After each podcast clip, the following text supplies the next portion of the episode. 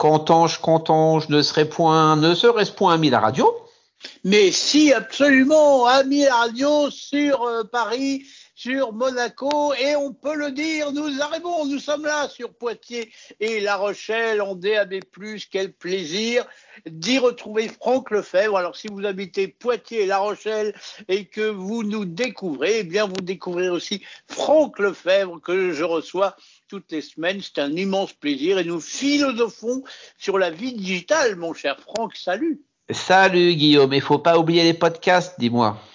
Et il faut pas évidemment oublier les podcasts, ça s'appelle Ami le podcast et nous y diffusons nos causeries.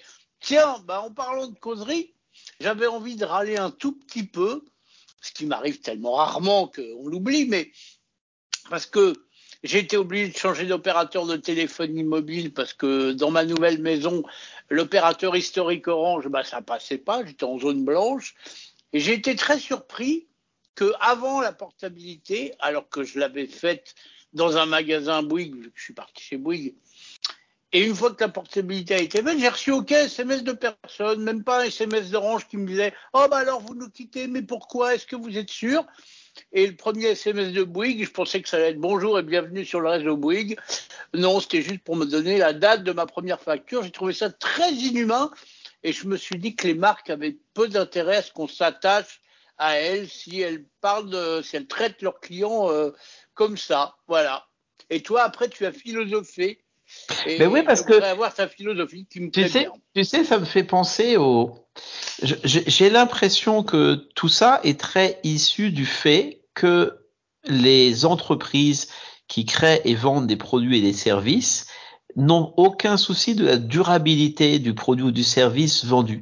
Donc ça marche aussi bien euh, sur les voitures, tiens, on pourra en reparler tout à l'heure des voitures où une voiture c'est pas durable que que sur euh, que sur un abonnement de télécom, c'est-à-dire que ils sont habitués, tout est organisé pour réacquérir le client.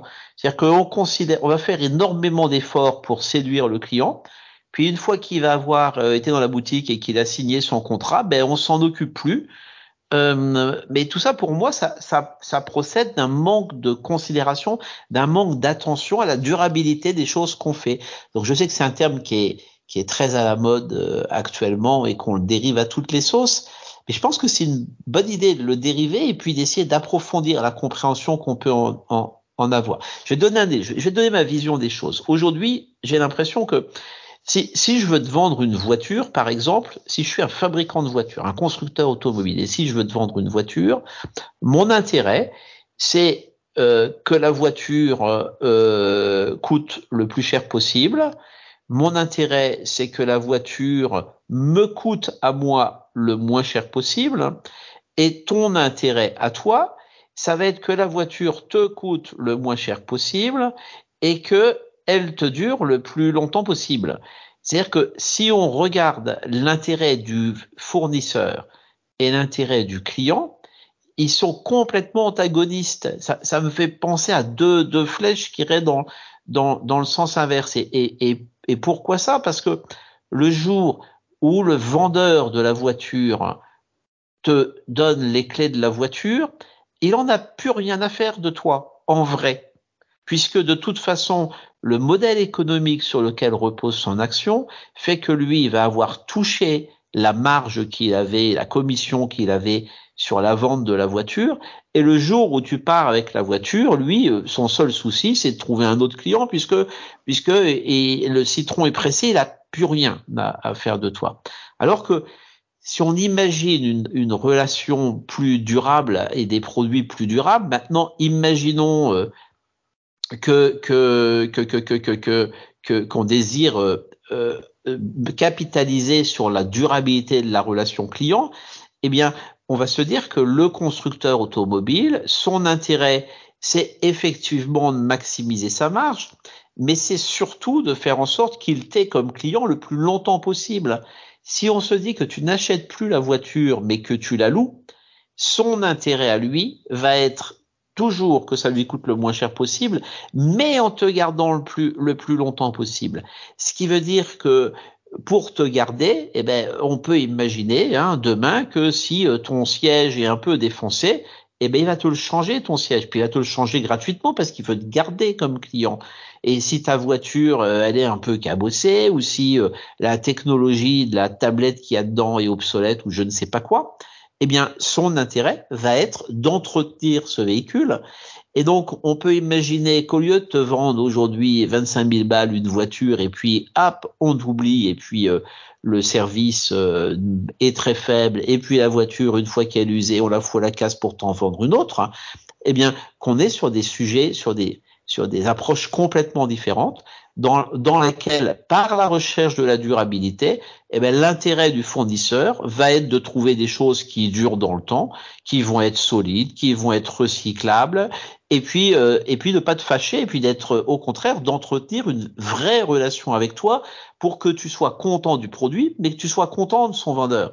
Et si on regarde l'impact que ça a à notre époque où, où les, les, consciences écologiques sont vraiment en train de s'éveiller, me semble-t-il, eh ben, l'impact que ça a sur la consommation de matière, sur la pollution, sur le remplissage de nos décharges et tout, il est énorme puisque dans le premier cas, une fois qu'on t'a vendu la bagnole, l'idéal, c'est que tu la pètes le plus rapidement possible pour qu'on tu la foutes à la poubelle et qu'on t'en vende une autre. Dans le deuxième cas, c'est strictement inverse. Et donc, ma conviction aujourd'hui, c'est que la durabilité des produits dont on parle, eh ben, elle commence avant tout par la durabilité de la relation client. Et je pense que c'est à, c'est ces grosses entreprises, genre constructeurs automobiles, opérateurs de télécom, vendeurs de, de téléphones et autres gadgets électroniques, hein, devraient, auraient intérêt à former leurs vendeurs et à remodeler complètement leur modèle économique. Parce que, effectivement, si ton client, tu l'as dans la durée, le jour où tu signes le contrat, tu vas pas gagner grand chose, puisque si c'est de l'abonnement, par exemple, tu vas gagner un peu de sous sur l'abonnement. Mais par contre, dans le temps, il est beaucoup plus rentable. Parce que si ta voiture, au lieu de te la vendre tout de suite et que dans, et qu'elle va durer cinq ans et dans cinq ans, tu la mets à la poubelle, eh ben, si je l'entretiens et si je l'entretiens, moi, fournisseur, la relation que j'ai avec toi, tu vas peut-être la durer, la garder cinq ans, la garder dix ans, eh bien, à ce moment-là, je vais gagner beaucoup plus d'argent puisque moi, le fabricant de la voiture, une fois que j'aurai amorti les frais de fabrication de la voiture et les frais de maintenance de la voiture, eh ben, je, je gagne beaucoup plus d'argent. Donc, le modèle économique me semble beaucoup plus vertueux et tu l'auras compris. J'aspire, j'appelle de mes voeux, j'aspire à ce que nous rentrions dans un modèle dans lequel la relation client non seulement est beaucoup plus agréable, mais elle est beaucoup plus écologique et je suis aujourd'hui convaincu que l'un est inséparable de l'autre. Et je suis alors plus que d'accord avec toi, surtout que moi, en tant que client, j'ai envie qu'on me bichonne. Donc si on ne me bichonne pas, le jour où je vais changer de voiture, euh, je vais dire, euh, bah, la marque Rintintin qui s'est pas occupée de moi, bon la voiture était peut-être bien, mais on m'a pas demandé mon avis, on m'a pas proposé des révisions pas chères, etc. Et eh ben je rachèterai pas la même marque et je vais aller voir s'il n'y a pas un concurrent plus aimable, souriant, qui lui va me prendre par la main. Et là, en changeant d'opérateur télécom, j'ai changé parce que j'étais obligé vu que je captais pas l'opérateur d'avant. Mais comme on m'a pas souhaité la bienvenue, on m'a pas on ne m'a pas choyé. Le jour où je rechangerai, je me dirais, bah dites donc, je vais peut-être pas retourner chez celui-là, qui me dit même pas, tu es le bienvenu sur mon réseau. Donc je suis à 400% d'accord avec toi. Et en plus, quand on est content d'un produit, le jour où on le change, on a plutôt envie de garder la marque. Ben bien sûr, bien sûr, mais je pense que c'est vraiment un état d'esprit qui est, qui, est, qui est à changer et que, et que la formation de nos commerciaux est sûrement à revoir mais je pense que le, le fonctionnement de beaucoup d'entreprises sur ces sujets-là est à revoir parce que euh, parce que cette non-quête de la durabilité, quoi, moi qui au quotidien euh, travaille et travaille et continue à travailler beaucoup avec ces grandes entreprises, euh, je constate que cette non-quête de la durabilité, on la retrouve partout. J'ai même l'impression que, que, que, que c'est ce sont les bases sur lesquelles reposent les, techniques de gestion de ressources humaines ou en définitive, on trouve dans ces entreprises des cadres dirigeants qui vont rester là que deux, trois, quatre ans, euh, le temps de faire euh, souvent un peu n'importe quoi, puisque comme ils ne seront pas responsables des conséquences de leurs actes, hein, eh ben, euh, ils pourront juste prétendre chez leur employeur suivant euh, avoir mené une grande réforme, une grande restructuration, un, un grand machin quelconque qui, en vrai, euh, aura poussé, je pense, souvent à l'érosion de la valeur de l'entreprise. moi, tu l'auras compris, je crois vraiment que que la durabilité, bien au-delà du côté écolo et qui est super intéressant aussi, hein, mais bien bien au-delà du côté euh, du côté écolo, du côté réduction des émissions de gaz à effet de serre, réduction de la consommation énergétique, réduction de la perception et de l'utilisation des matières, réduction des rejets industriels, etc. Eh ben je je pense que le traitement commercial et social de la chose est, est également extrêmement intéressant et que et que de toute façon tout cela tout cela va de pair. Bref. Nous devrions militer pour ça. Et donc, peut-être pourrais-tu retourner voir ton opérateur de télécom ou la boutique Bouygues dans laquelle tu, de laquelle tu étais sorti, comme tu l'expliquais tout à l'heure, et puis dire, dis donc, monsieur, moi, je voudrais vous expliquer quelque chose, et puis blablabla, puis euh, lui expliquer le truc. Bon, après, il est fort possible aussi que la personne à laquelle tu t'adresseras euh, elle-même n'en aura pas grand-chose à foutre parce qu'elle est peut-être là euh, avec un, CDD et que euh, ça fait un mois qu'elle est là, puis dans un mois elle sera chez la concurrence, donc elle en a rien à faire. C'est possible aussi, hein. Et alors c'est marrant parce que quand tu étais en train de me dire ça, je me dis la même chose que toi.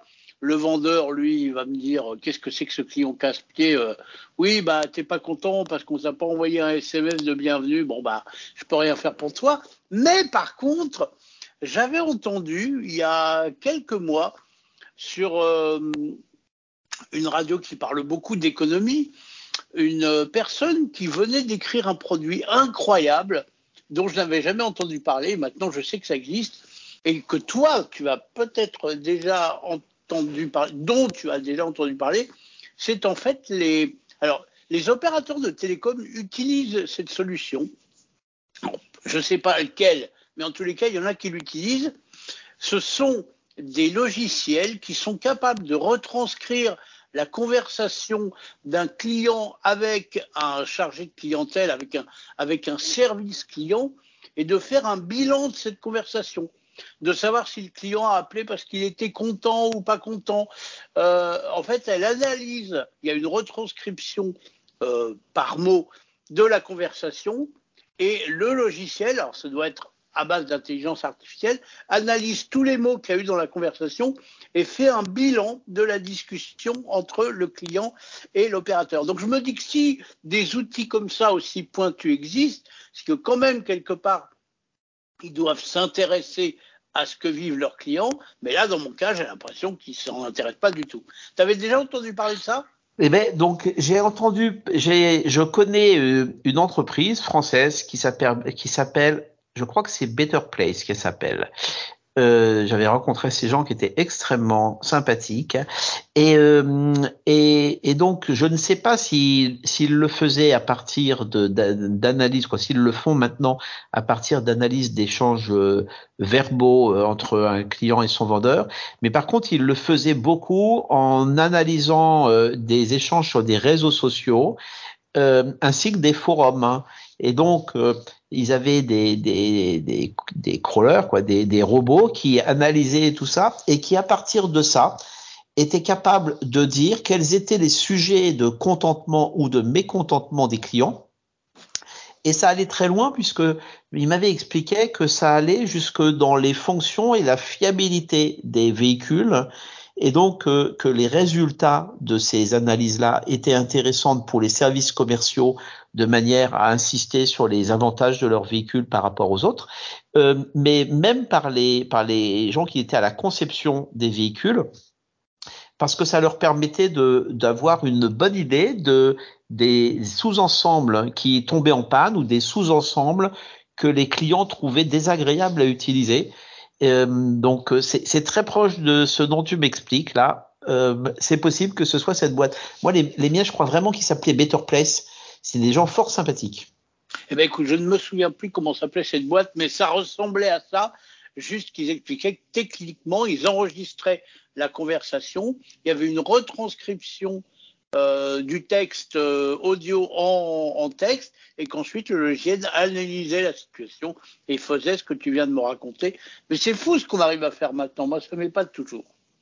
Eh ben ouais. Donc espérons que ces choses-là vont être utilisées euh, au profit de la durabilité de la relation client, qui elle-même entraînera la durabilité du produit, qui elle-même peut-être est un moyen euh, non pas d'arriver à des comportements écologiques par la l'unique réduction de ce que nous faisons et la restriction et la et la diminution du plaisir que nous pouvons avoir à utiliser tous ces beaux produits chaque jour, mais peut-être juste en se disant ben voilà euh, en, en travaillant un peu plus intelligemment, et eh ben, en définitive, on arrive à avoir des comportements qui sont écologiquement beaucoup plus vertueux.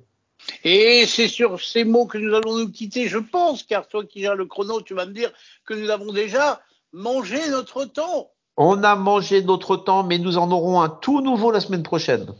Absolument, et vous pouvez aussi nous faire un coucou au 01 76 21 18 10 ou alors sur contact@amilaradio.com et surtout nous faire des petits pouces de satisfaction sur les podcasts si ce podcast vous plaît.